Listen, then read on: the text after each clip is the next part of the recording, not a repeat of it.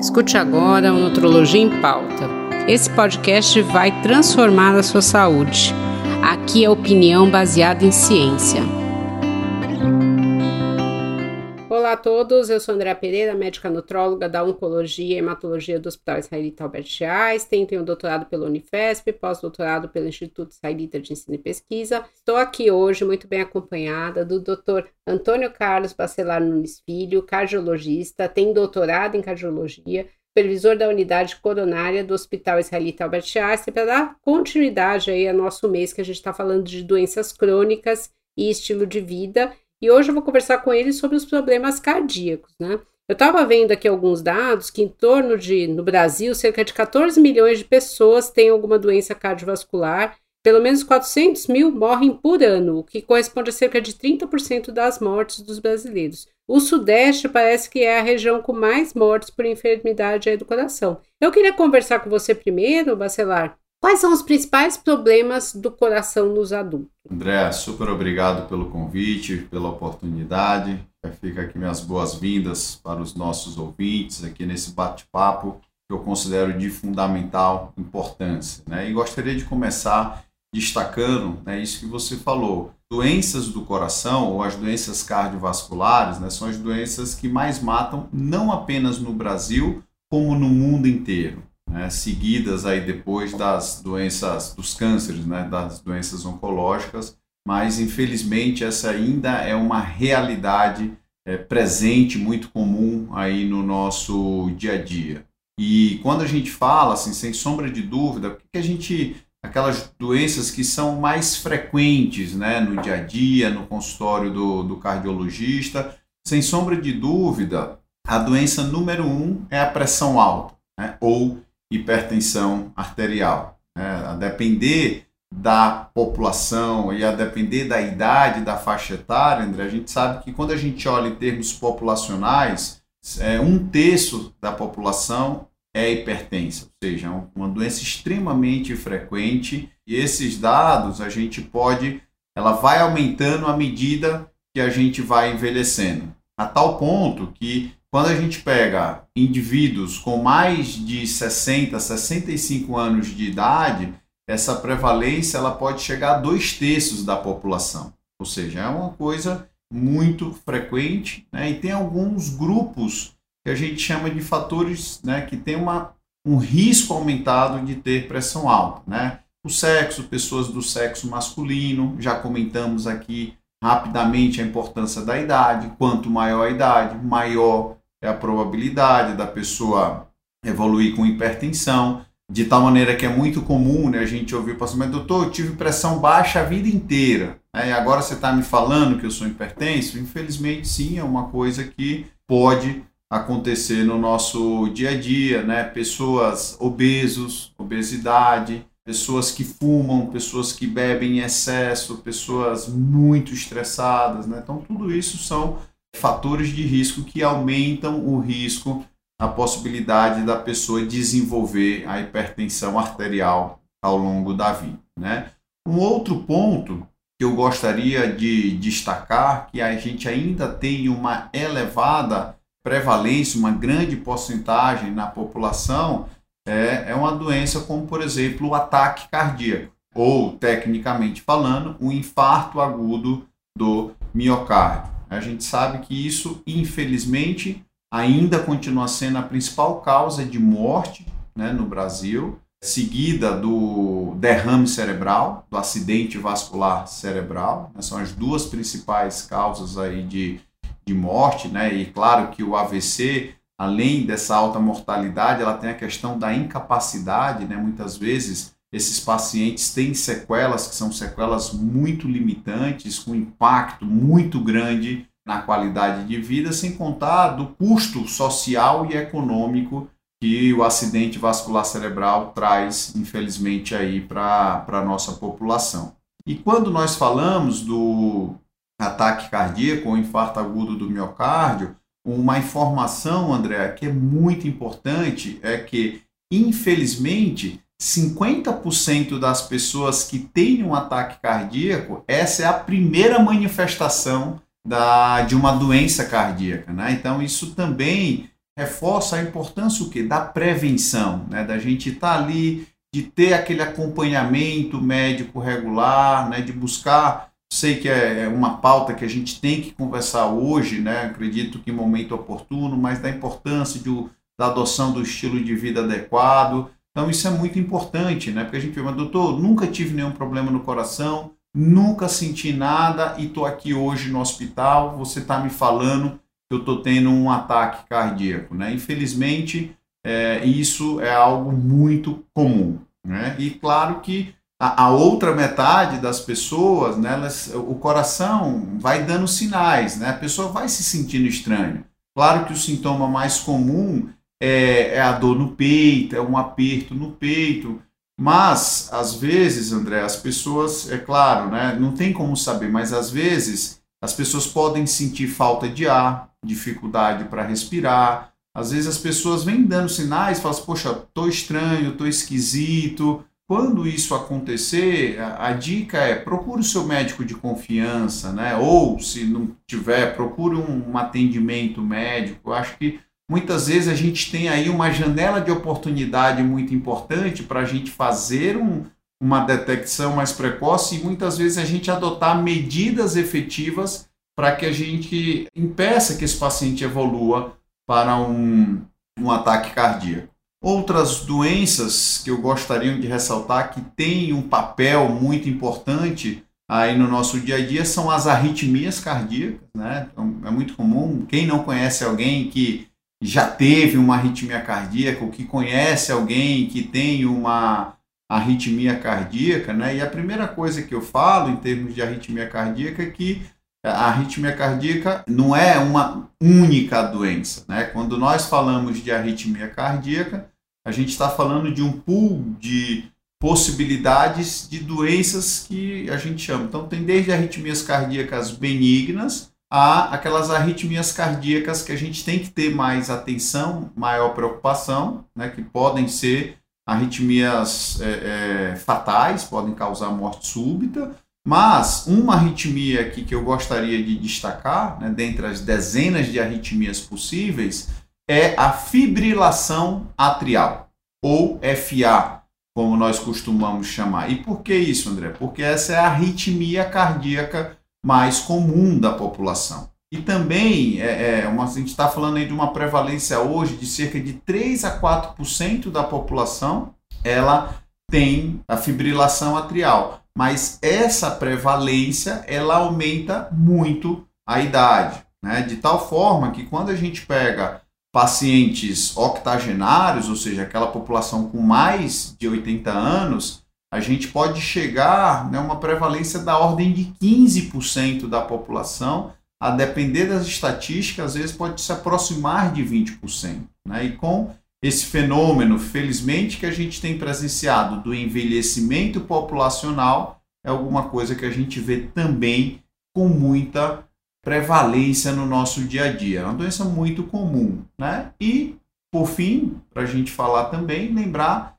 das, dos, dos problemas, né? Da insuficiência cardíaca, que também é uma doença que hoje é cada vez mais frequente. Né? E o que seria essa insuficiência cardíaca, em linhas gerais, é quando o coração passa a não funcionar adequadamente, seja porque ele perde, ele diminui aquela força de contração. Sabem, no coração é uma bomba, então ela tem uma capacidade de contração. Então a gente pode ter uma insuficiência cardíaca que é ocasionado quando a gente tem uma falência dessa força de contração ou também a gente pode ter casos de insuficiência cardíaca onde o coração ele perde a capacidade de relaxamento adequado do coração. Né? O coração ele vai ficando um pouco mais endurecido. Né? A gente vê isso também é, é, com o, o, envelhecimento populacional. Né? Mas eu acho que é, eu quis tentar dar aí um panorama né, dessa primeira pergunta que você fez, que é muito importante,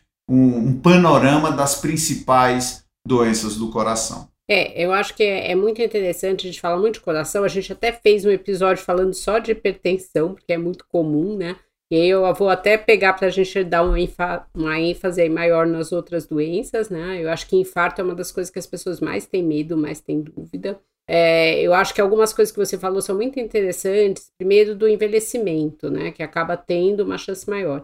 A gente sabe que hoje a população acima dos 60 anos é a população que mais cresce no mundo. Então, cada vez mais a gente vai ter aí pessoas com uma série de problemas, porque as doenças vêm também com a idade. Um outro fator importante, né, que você também falou, foi da obesidade. Então, hoje no Brasil, a gente tem cerca de 26% da população com obesidade, isso corresponde a 41 milhões de pessoas, e existe uma previsão para 2035 de 41% da população. Então, isso meio que quase dobra, né, e está super próximo aí. Então, a gente vai ter realmente mais problemas, e a gente sabe da associação aí da obesidade com não só problemas cardíacos, mas uma, uma série aí, né? E uma das coisas que sempre se fala, mas eu acho que não custa reforçar muito, né, é o papel do cigarro. Ele tem algum papel na doença cardíaca ou a preocupação é só com câncer? A gente não precisa se preocupar com essa parte cardíaca em relação ao fumar ou não fumar?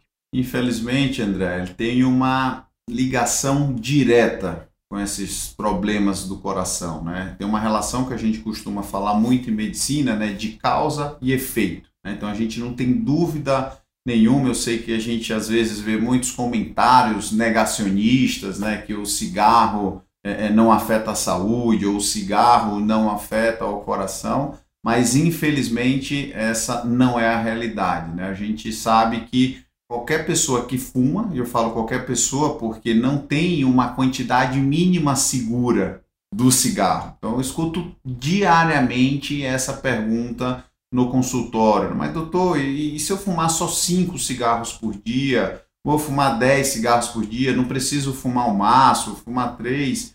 A mensagem é muito clara. Infelizmente não existe um, uma quantidade mínima porque o fato da pessoa fumar, ela já está aumentando o risco dela de ter algum problema do coração. Sem sombra de dúvida, é um dos principais fatores de risco para o ataque cardíaco. E recentemente, André, eu tive a oportunidade né, de cuidar, e, e, esse fator, principalmente em, pessoas jovens, né, recentemente, né, no, no Nesse mês de março, eu atendi dois pacientes, um com 38 anos e outro com 40 anos, que tiveram um ataque cardíaco, um infarto agudo do miocárdio, cujo o único fator de risco era o cigarro. Infelizmente, os dois fumavam muito e começaram a fumar muito cedo, né? E quando a gente fez o cateterismo, lembrava muito artérias de pacientes com 70, 80 anos, com muita obstrução, com muita placa de gordura, né? Então a gente não pode,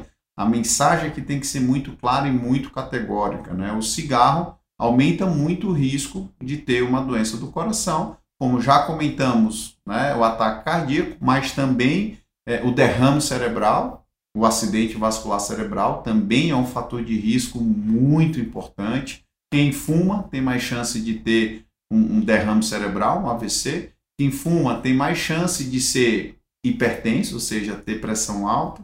Né? E a gente também sabe uma outra doença que eu não coloquei ali no rol daquelas mais comuns, mas que também é muito importante, é a gente ter a, a, a obstrução, ou seja, aquela doença que leva ao acúmulo das placas de gordura nos vasos, nas artérias, mas fora do coração. Então ela pode acumular placas de gordura nas carótidas ou placas de gordura na aorta. Então é o principal fator de risco, inclusive, para ter aquele aneurisma de aorta, que é quando a nossa aorta, que é a principal artéria do, do corpo, do organismo humano, que sai do coração e leva sangue para todo o organismo, principalmente quando ela chega aqui no abdômen, ela pode dilatar e causar o que a gente chama de aneurisma, né? E como você sabe, importante reforçar aqui para os nossos ouvintes, às vezes esse aneurisma ele pode dissecar, ele pode romper a parede da horta e é uma complicação catastrófica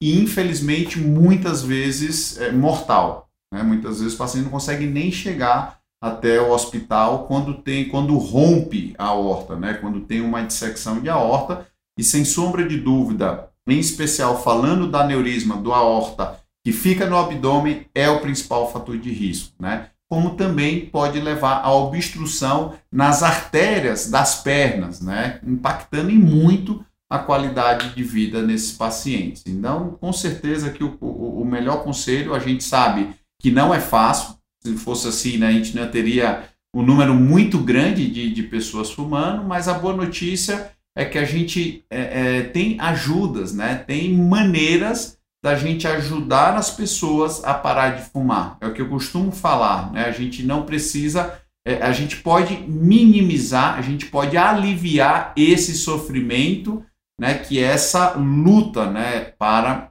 parar de fumar. Mas eu acho que a informação é o primeiro passo, né? A pessoa ter o conhecimento dos malefícios do prejuízo do cigarro. E aproveitando, né, que você colocou aí um, um dado muito importante, André, que é em relação à obesidade, né? E quando se a gente for colocar, eu costumo é, é falar, né, que hoje nós vivemos, né, a verdadeira pandemia do século 21 é a obesidade.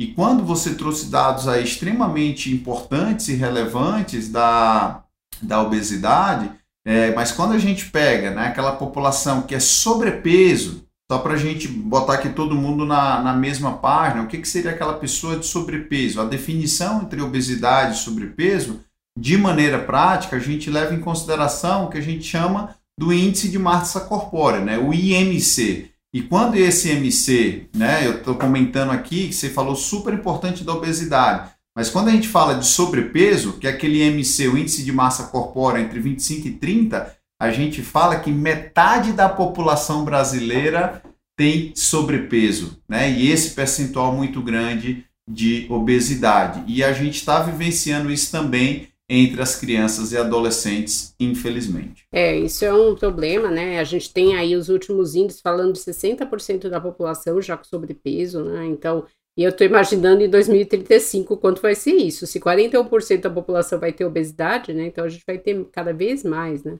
Então, assim, eu acho que é muito complicado a gente imaginar isso. E além disso, a gente tem com o aumento da obesidade o aumento do diabetes. O diabetes também tem uma relação aí com doenças cardiovasculares, a, o aumento do colesterol, né, também. Então, a gente tem uma série de coisas aí.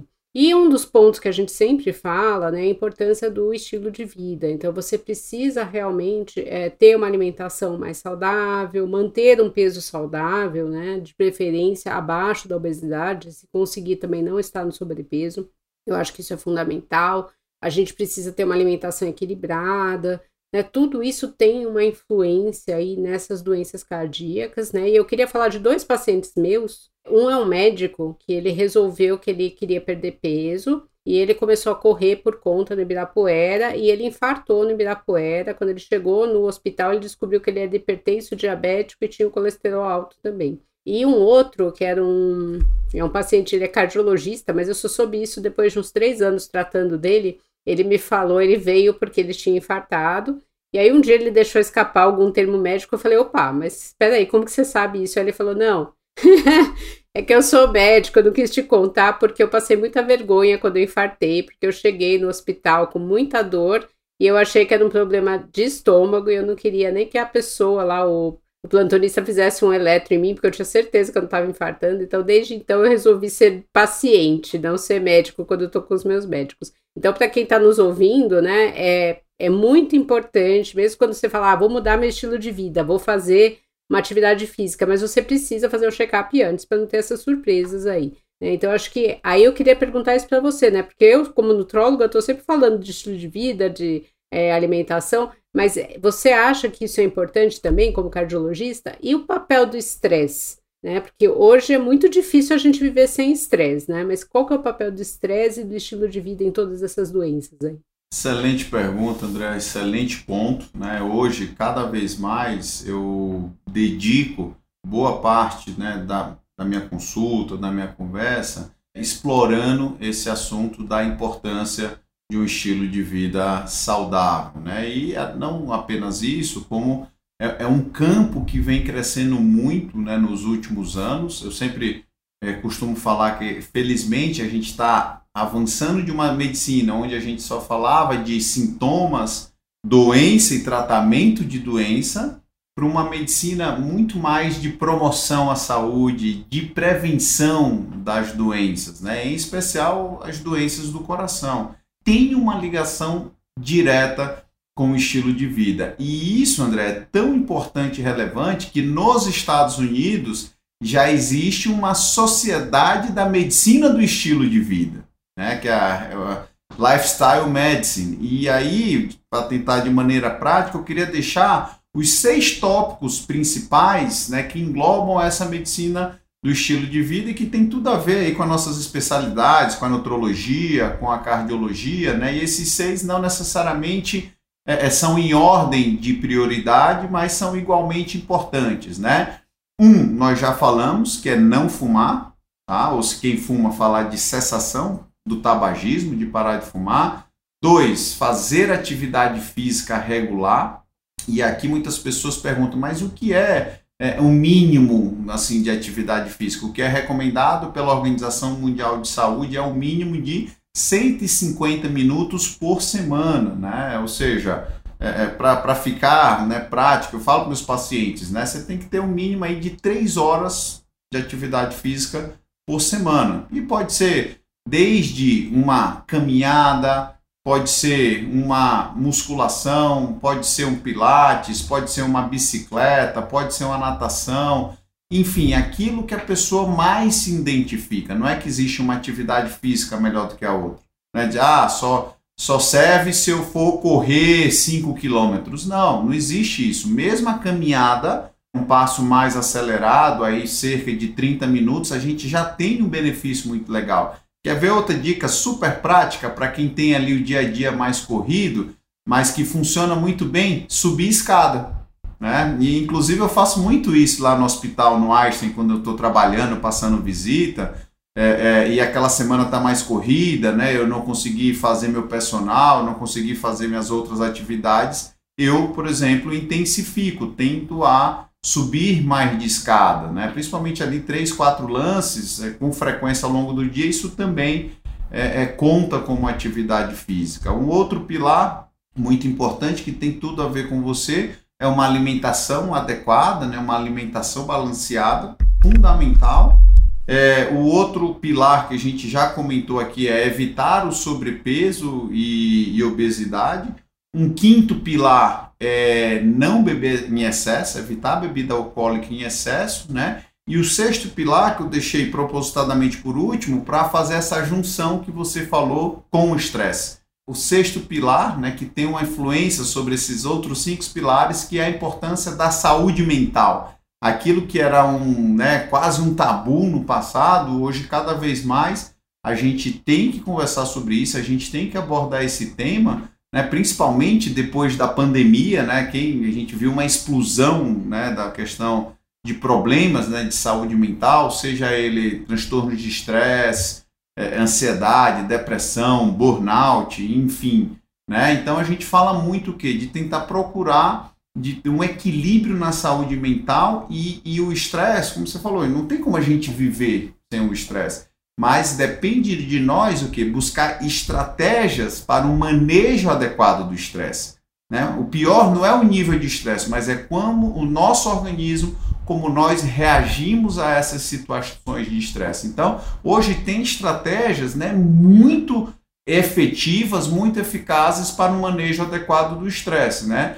E, e talvez uma das principais delas a gente já comentou, que é a atividade física, mas eu queria deixar aqui de cunho prático, né, outras três ferramentas que ajudam muito no manejo adequado do estresse. Sem sombra de dúvida, a meditação é algo muito importante, né? Eu, felizmente, comecei a meditar em 2018 e é algo que, assim, eu faço com frequência, é, é, com regularidade, me ajuda muito, né? Eu consigo ajudar muito meus pacientes com a meditação é um, um conceito que está muito em tema em voga, né, que acho que as pessoas, algumas pessoas conhecem como mindfulness, outras conhecem como atenção plena, sem sombra de dúvida, ajuda muito também, e vale como atividade física, mas como manejo adequado do estresse, que é o yoga, né, também é, é, é, ajuda muito aí a gente ver esse papel aí muito importante, essa interligação entre estilo de vida e saúde mental. É, eu acho que é assim, isso é fundamental até para quem está nos ouvindo, né? No mês de março aí a gente fez o mês inteiro sobre saúde mental, então tem várias dicas.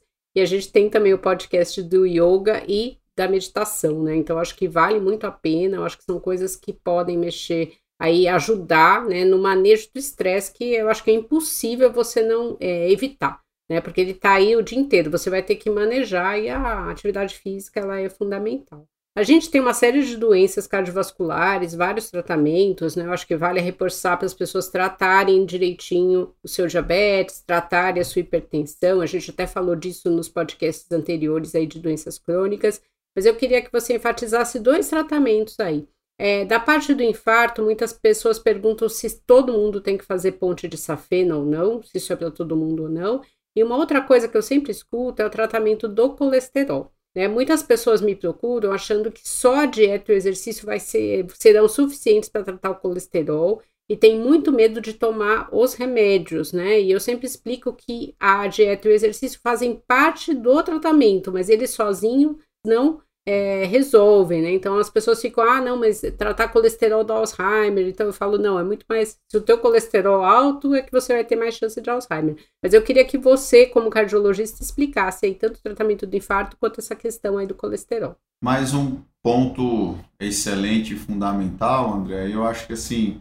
É, eu também tenho muita essa resistência no consultório, né? Acho que em grande parte disso, uma desinformação muito grande que a gente tem é, na mídia, seja na internet, seja na, nas mídias sociais, e infelizmente muitas pessoas que têm uma grande popularidade e que falam muito mal sobre a importância de tratar o colesterol. Né? E eu vejo as pessoas assim, ah, porque eu sigo pessoa A, eu sigo pessoa B, eu li na internet, então, tem muitas pessoas que, infelizmente, né, fazem um desserviço à população. É né? muito diferente, e aqui eu já te parabenizo novamente por essa iniciativa de levar uma informação médica né, de qualidade, de confiança né, para a população. E isso que você está fazendo tem um papel fundamental na prevenção que comentamos na pergunta anterior. Mas voltando a falar agora do colesterol, e aqui, para tentar ficar didático, né, e para quem está é, é, aqui nos acompanhando, a gente fala de, de, de, prevenção na cardiologia, André, a gente fala de dois tipos de prevenção. A gente fala da prevenção primária, o que é isso? São aquelas pessoas, como você comentou, que têm os fatores de risco, ou seja, que tem pressão alta, que tem colesterol alto, que fuma, que é diabético, que é obeso, mas que nunca teve um infarto agudo do miocárdio ou nunca teve, por exemplo, um acidente vascular cerebral. E nós temos aquelas pessoas que se encaixam na prevenção secundária, ou seja, aquelas pessoas que infelizmente já passaram por um infarto ou já passaram por um AVC. Quando nós falamos de prevenção secundária, André, assim, não tem dúvida nenhuma, é mandatório a gente utilizar remédios para baixar o colesterol, porque esses medicamentos aliados a um estilo de vida saudável, uma dieta, reduz e muito o risco de você ter um novo ataque cardíaco, o risco de você ter um novo derrame cerebral, o risco de morrer por problemas cardíacos. Então essa mensagem tem que ficar muito claro a gente não tem. Claro que todos nós temos escolhas, autonomias, mas assim, se a gente for é, é seguir estritamente né, aquilo que traz benefício para a população, a gente não tem dúvida nenhuma. Né? E um, uma dúvida que eu escuto muito, mas digo, mas, meu doutor, meu colesterol não é muito alto ali, o meu colesterol ruim, né, o LDL, é de 110. Se você for parar para olhar, é, talvez esse colesterol não é muito alto para uma pessoa de baixo risco, mas para você que já passou por uma infelicidade de ter um evento cardíaco, por exemplo, esse seu colesterol ruim, ele tem que estar tá ali próximo de 50. Ninguém consegue isso só com dieta e atividade física, né? E essa mensagem é muito clara. O remédio do colesterol, ele não apenas reduz o nível do colesterol, não é por isso que a gente dá remédio de colesterol, é para reduzir infarto, é para reduzir AVC e para reduzir mortalidade. Esse é o papel dos remédios de colesterol quando bem indicados. Né? Claro que é, naqueles pacientes que na prevenção primária aí a gente tem que individualizar muito o tratamento, a gente discute aí prós e contras, mas a mensagem é quanto maior o risco do paciente, e a gente tem maneiras de medir isso no nosso dia a dia, né, na nossa avaliação clínica, aí no consultório, no hospital. É, quanto maior o risco do paciente, maior o benefício de usar essas medicações para baixar o colesterol. E por fim, para responder a sua pergunta, né, todo mundo que infarta precisa fazer ponte de safena, né? A ponte de safena é como nós conhecemos, né, aquela cirurgia é, é, da que a gente chama a revascularização para o coração, que a gente utiliza as veias de safena ou também podemos utilizar as mamárias, né? No passado, isso era utilizado com mais frequência, mas hoje, né, com o avanço, com o advento do cateterismo né, e dos estentes, que são aquelas estruturas metálicas, né, uma mola que consegue desobstruir as artérias do coração, eu te afirmaria, André, que com certeza hoje os estentes né, têm um espaço muito maior do que a cirurgia de ponte de safena. Né? Hoje, dos pacientes com infarto, é, cerca de 15% dos pacientes é, são submetidos aí à ponte de safena. Os cerca de 80% dos pacientes são tratados com estente e tem um percentual é, de 5 a 10% dos pacientes, né, depender da casuística, que são tratados apenas com medicamento e estilo de vida. É, eu acho que é, isso resume muito, né, do que a gente tem e para as pessoas. Eu sempre falo para os pacientes: não tenha medo de tomar remédios. Se hoje as pessoas estão vivendo mais, isso também é por conta dos remédios que melhoraram muito e ajudam muito, das técnicas cirúrgicas, das técnicas intervencionistas que melhoraram muito e estão possibilitando que as pessoas vivam cada vez mais. E todo mundo quer viver muito, mas todo mundo quer viver bem, né? Então, assim, a gente só está com o tempo estourado. Eu queria que você falasse aí, fizesse as suas recomendações finais e aí a gente vai terminar. Queria agradecer muito, viu, Bacelar? Eu que agradeço, André, mais uma vez aí pelo honroso convite e pela oportunidade, né? Eu sei que você tem uma, vocês, aí, o canal tem uma audiência muito grande e com certeza vai só crescer pela seriedade dos trabalhos, né, que vocês desenvolvem é, é, aqui. E eu acho que a minha mensagem final e que eu acho que é, eu verdadeiramente acredito nisso, eu acho que é o mais importante é que eu costumo dizer, né? O segredo do sucesso reside na prevenção. Eu acho que essa é a, a palavra-chave do momento e na prevenção é a gente sempre lembrar da importância do estilo de vida saudável, né? Lembrar daqueles seis pilares, que é fazer atividade física regular, não fumar, não beber em excesso, ter uma alimentação adequada, né? evitar sobrepeso, obesidade e ter dedicar a importância adequada em saúde mental. Acho que com certeza, seguindo esses seis pilares, a gente vai viver mais, vai viver com mais qualidade de vida e, claro, né, ter um médico seu de referência para fazer esse acompanhamento periódico. Isso em paralelo, em conjunto a esse estilo de vida saudável, né? Isso é uma fórmula de sucesso para que as pessoas vivam cada vez mais e melhor. Meu muito obrigado. Bom, queria agradecer, queria falar que o sucesso do canal ele está muito ligado à excelência dos convidados, né, que são escolhidos com muito carinho, pessoas muito sérias. Bom, para vocês que estão nos ouvindo, acho que esse tópico é muito importante. Não espere você ter alguma coisa para procurar um médico, para fazer seus exames e para mudar o estilo de vida. Qualquer dúvida, entre em contato aí pelas mídias Dr. Andréa Nutrologia no site www.drandreanutrologia.com.br ou em contato aí com o Dr. Bacelar. Obrigada.